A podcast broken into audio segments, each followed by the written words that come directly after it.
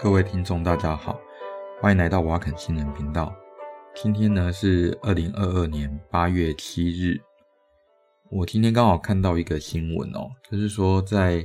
呃 NEJM 上，那在北京青岛那边呐、啊，那发现一个新的呃病毒，那这个病毒被中国的科学家命名叫做狼牙 virus，就是狼牙病毒这样子。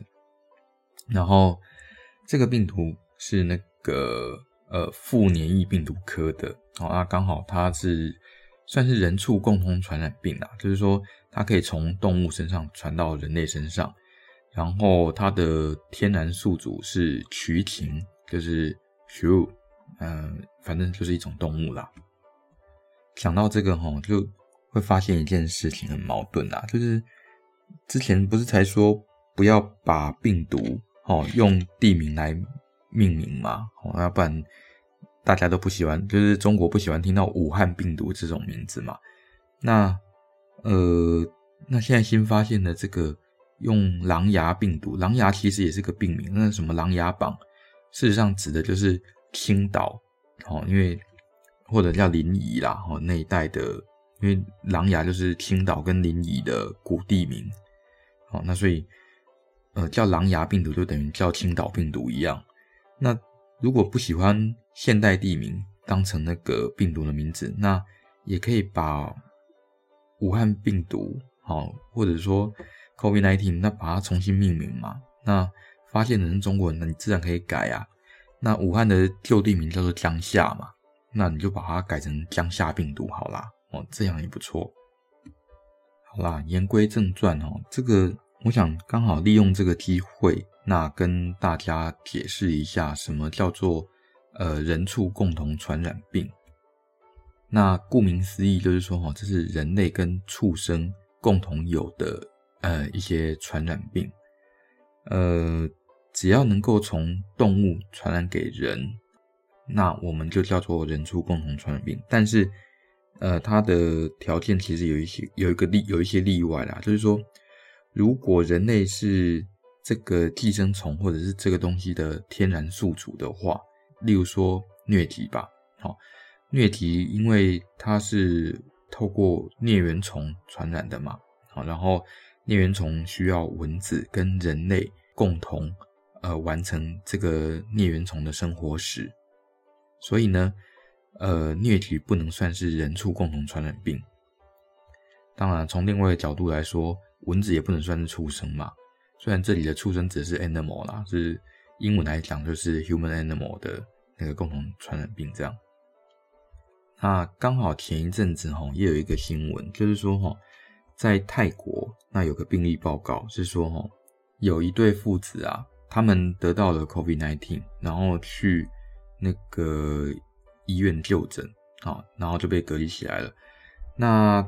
他太太。就是这对父子的太太，然后没有得到 COVID-19，然后把他们家的猫，哦，可能感冒流鼻水还是怎么样，他没有细讲，然后带去看兽医，结果呢，兽医也被得到那个被传染那个 COVID-19，可是他太太没有 COVID-19 啊，然后兽医的家人也都没有啊，那后来发现啊，是被这只猫给传染的，也就是说，猫把这对爸爸跟儿子的那个 COVID-19。间接传染给这个兽医，当然啦，也是那个兽医很倒霉啦。至少哈，这个案例是说他们因为刚好在同一家医院，那所以那家医院的医师就把他们三个的那个 COVID-19 病毒去跑 PCR，然后去确认他们的病毒序列，这样，那发现是同一只，所以这样才能确认说哈是猫传染过来的。所以啊，我们现在知道 COVID-19 啊，它可以经由人类传染给猫，然后再。从猫再传染给其他的人类，所以这很明显就符合所谓的人畜共同传染病的定义嘛。那其他的人畜共同传传染病的话，哈，还包括我们大概可以这样分呐，就把病原来分，呃，比较常见的病原哦，包括像病毒啦、细菌啦、寄生虫啦，哦，那这些每一个都有人畜共同传染病。那以最常见的就是病毒，那病毒的话，包括说像那个 influenza，就是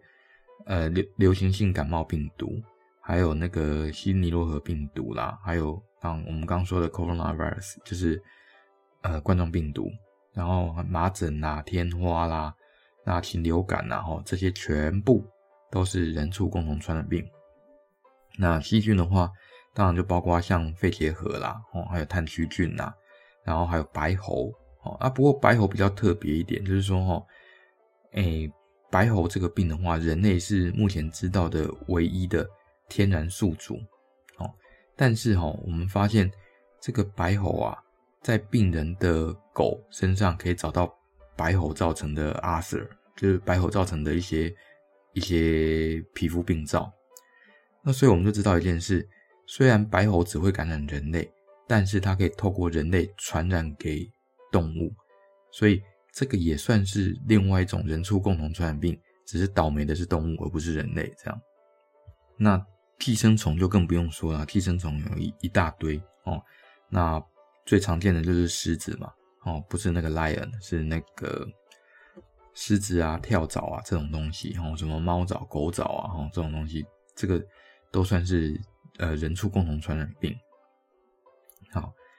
那在这些人畜共同传染病里面啊，呃，我觉得最重要的一种动物。除了人类以外啦，哦，最重要一种动物就是蝙蝠。为什么呢？因为第一个哈，蝙蝠可以飞啊，在哺乳动物里面，它是唯一一种可以飞的那个哺乳动物。而且啊，蝙蝠哈，它的免疫系统有一些跟人类不一样的地方，所以它可以容纳非常非常非常多的病原啊。所以光是蝙蝠能够传染给人类的病毒，就包括像。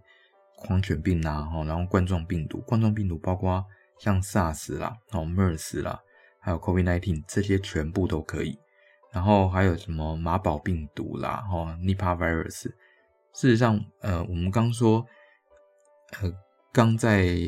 那个北京青岛那边找到的那个狼牙病毒啊，它事实上就是 Nipah virus 的算是近亲啦。哦，那另外的话，像 Hendra virus 哦。所以我们大概可以推测啦，就是，呃，能在什么取禽啊、狗身上找到那个什么狼牙病毒，那所以大概很可能在北京或者青岛那边的蝙蝠，应该也可以找到这种病毒，或者你去验这些呃蝙蝠的血清的话，他们很可能它的那个抗体会是阳性的。那为什么蝙蝠哈能够？容纳这么多病毒呢？哦，那当然，我的意思并不是说哈，蝙蝠能够呃收容这么多病毒啦，收容这么多细菌，所以我们就应该把蝙蝠灭绝掉。哦，不是这个意思，绝对不是这个意思。好，那第一个哈，就是呃，蝙蝠的免疫反应跟人类最大的不同，就是它缺少一个叫做嗯 Pin 的一个基因，就是这个 Pin 这个基因。呃，有一些跟人类呃比较起来的话，比较有缺损哦。那这个基因它可以做什么事呢？基本上它可以让呃所谓的发炎体哦，让它变成固定在一起。所谓的发炎体啊，就是说我们的人类，应该说一般的免疫细胞啦，那如果碰到外来的细菌啊、病毒啊，哈。那会经过一个叫做 Toll-like receptor，就是 TLR，好，那经过这个 TLR 活化以后，这个细胞才会被活化。但是 TLR 要活化，它下游的路径就是在细胞内有一个路径，它需要借由呃一个叫做发炎体，就是 inflammation 这个东西来当做一个类似砧板的角色，哦，然后它可以让这条路走得更快。那翻译呢，它就是呃让 information 就是让发炎体可以成型。结果呢，现在这个基因在蝙蝠身上有问题，所以呢，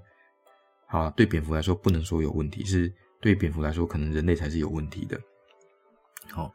那就是蝙蝠身上的这个基因呃跟人类不一样，所以呢它不会让发炎体成型。那此外呢，呃，PIN 这个基因它可以诱发。一个细胞间素叫 interferon gamma，就是，嗯，干扰素。好，想起来了，叫干扰素的那个制造。好，那这个干扰素它也是一个诱发发炎的一个细胞间素。好，那还有一些其他的机转啊，例如说哈，它可以呃侦测到 double strand DNA，就是双股 DNA。那在细胞质内，你要侦测到双股 DNA，这本来是不可能的事。哦，那除非就是这个呃有一些病毒啦，哈，或者是说有一些细菌啊，然后侵入到你的那个白血球里面，那这个时候在细胞质里面才会有那个双股螺旋 DNA。要不然的话，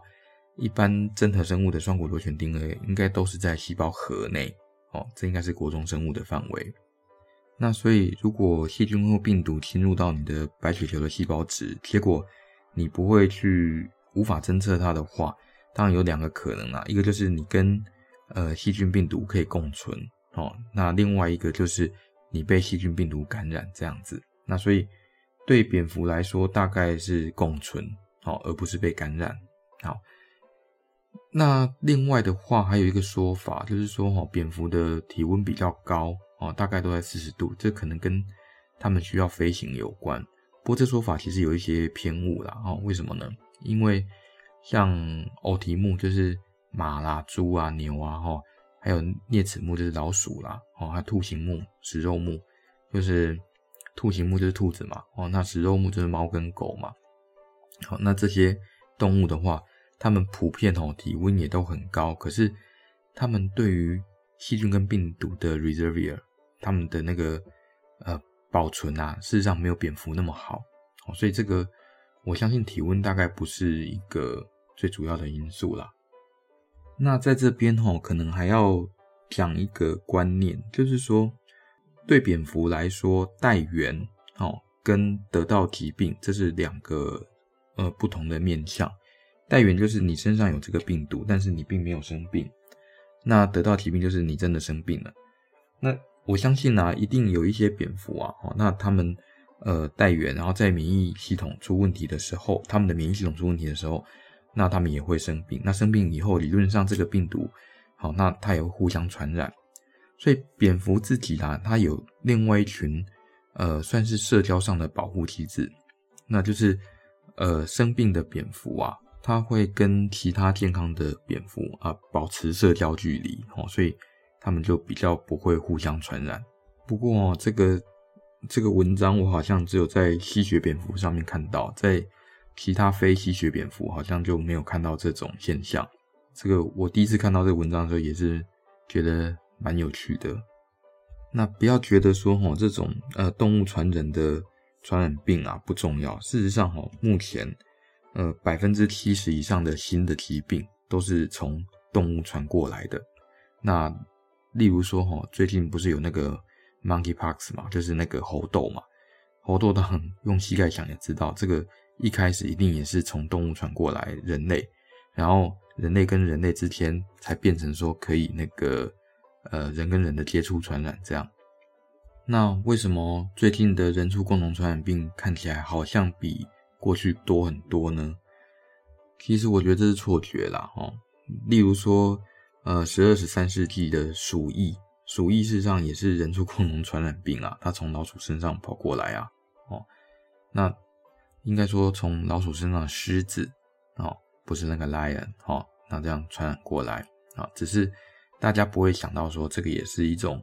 那个人畜共同传染病，然后再就是说，哈，现在的人口跟以前哦差非常的多，然后，哎，人类养的那个牲畜。哦，包括宠物啦，哦，增加。再来啊，就是因为野生动物那个住的地方，它逐渐被侵占。那野生动物如果要因应人类的活动，它就变成必须改变自己的行为。除了那些哈，在人类的都市里面适应很好的动物，例如说像台湾的话，你可以看到就是像白尾八哥嘛，哦，那就是泰国八哥啦，那它在。台湾的都市里面适应的非常的好，那其他的动物哦，它就变成它要被人类逼着要搬家。那搬不了家的这些野生动物，通常就是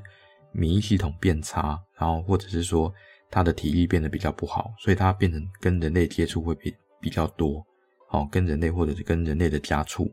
那接触会比较多。所以在这种状况下，哈，人类呃的应该说人畜共同传染病，这个时候就会看起来变比较多。那再来一个原因，我觉得应该是气候变迁啦，哦，就是我们知道现在在 global warming，就是在全球暖化嘛。那全球暖化会让本来，比如说住在 A 这个地方的动物被迫要迁徙，它可能要搬到 B 这个地方去。那它本来在 A 地哦碰到的动物跟 B 地碰到的动物会不一样，所以它有可能把呃它自己身上的病毒传到 B 这个地方的其他动物身上。所以呢，这个病原体就有可能从一个物种再跳到另外一个物种。那如果被这个病原体那个入侵的宿主啊，是住在都市里面的动物的，或者是活动范围接近人类的话，那我们大概就要稍微小心一点，它有可能，诶，身上的一些病毒啊、细菌啊，可能会冒出来，那变成另外一种新的人畜共同传染病。那不过最后哈，我们可能还是要想一下啦哈，呃，为什么最近这个比较有名，或者说造成比较大的全球灾害的人畜共同传染病，都跟中国有一点点关系？其实我个人的想法是因为中国的人口密度太高了。那人口密度太高的结果就是，哎，你帮病原体制造了很好的人跟人传播的那个接触的路径。那再来哦，就是说，我觉得中国真的有一个很不好的习惯，就是会有一些活体生物、活体的野生动物的买卖。那这种活体野生动物买卖呢，也可以增加人畜共同传染病的发生的几率。不过呢，有一句话叫做“江山易改，本性难移”啦，所以我相信未来啊，哦，还会有更多的人畜共同传染病出现啊，因为病毒啦、细菌它们的种化速度啊，比一般的多细胞生物要来得快很多。所以很可能又会冒出一些新的东西啊，新的病毒这样子。那最后啦，哦，我觉得，呃，用狼牙这个地名啊，哦，来帮病毒命名，我觉得也没有什么不对。毕竟他是发现者嘛，发现者，呃，他喜欢用什么命名就用什么命名。如果是我的话，我可能用我太太名字命名啊。嗯，这样病人被传染的话，就会知道，嗯，这是嗯某某病毒这样。嗯，好，很好。那我觉得，呃，COVID-19，因为它本来的名字其实叫 Coronavirus 啦，哦，那这个疾病它被命名一开始啊，被命名叫武汉肺炎了。但你说一个肺炎拿地名来命名，O 不 OK？其实我觉得也没什么不好啦，真的是没什么不好啦。那不要带着偏见去看，就还好。你总不会说，因为有一个病叫香港脚，你就歧视所有的香港人嘛，哦。还是说，因为有个病叫做日本脑炎，你就觉得日本人真的很糟糕？这样子当然不是这样子啊。通常就只有比较玻璃心的哦，会比较排斥这种事情。好啦，大概是这样。那呃，喜欢我们的频道的话，欢迎按赞、分享跟订阅。那最好给我们一些回应哦。哇，好久没有听到人家的问题了，哎，这样子我也不知道该说些什么。那就这样喽，拜拜。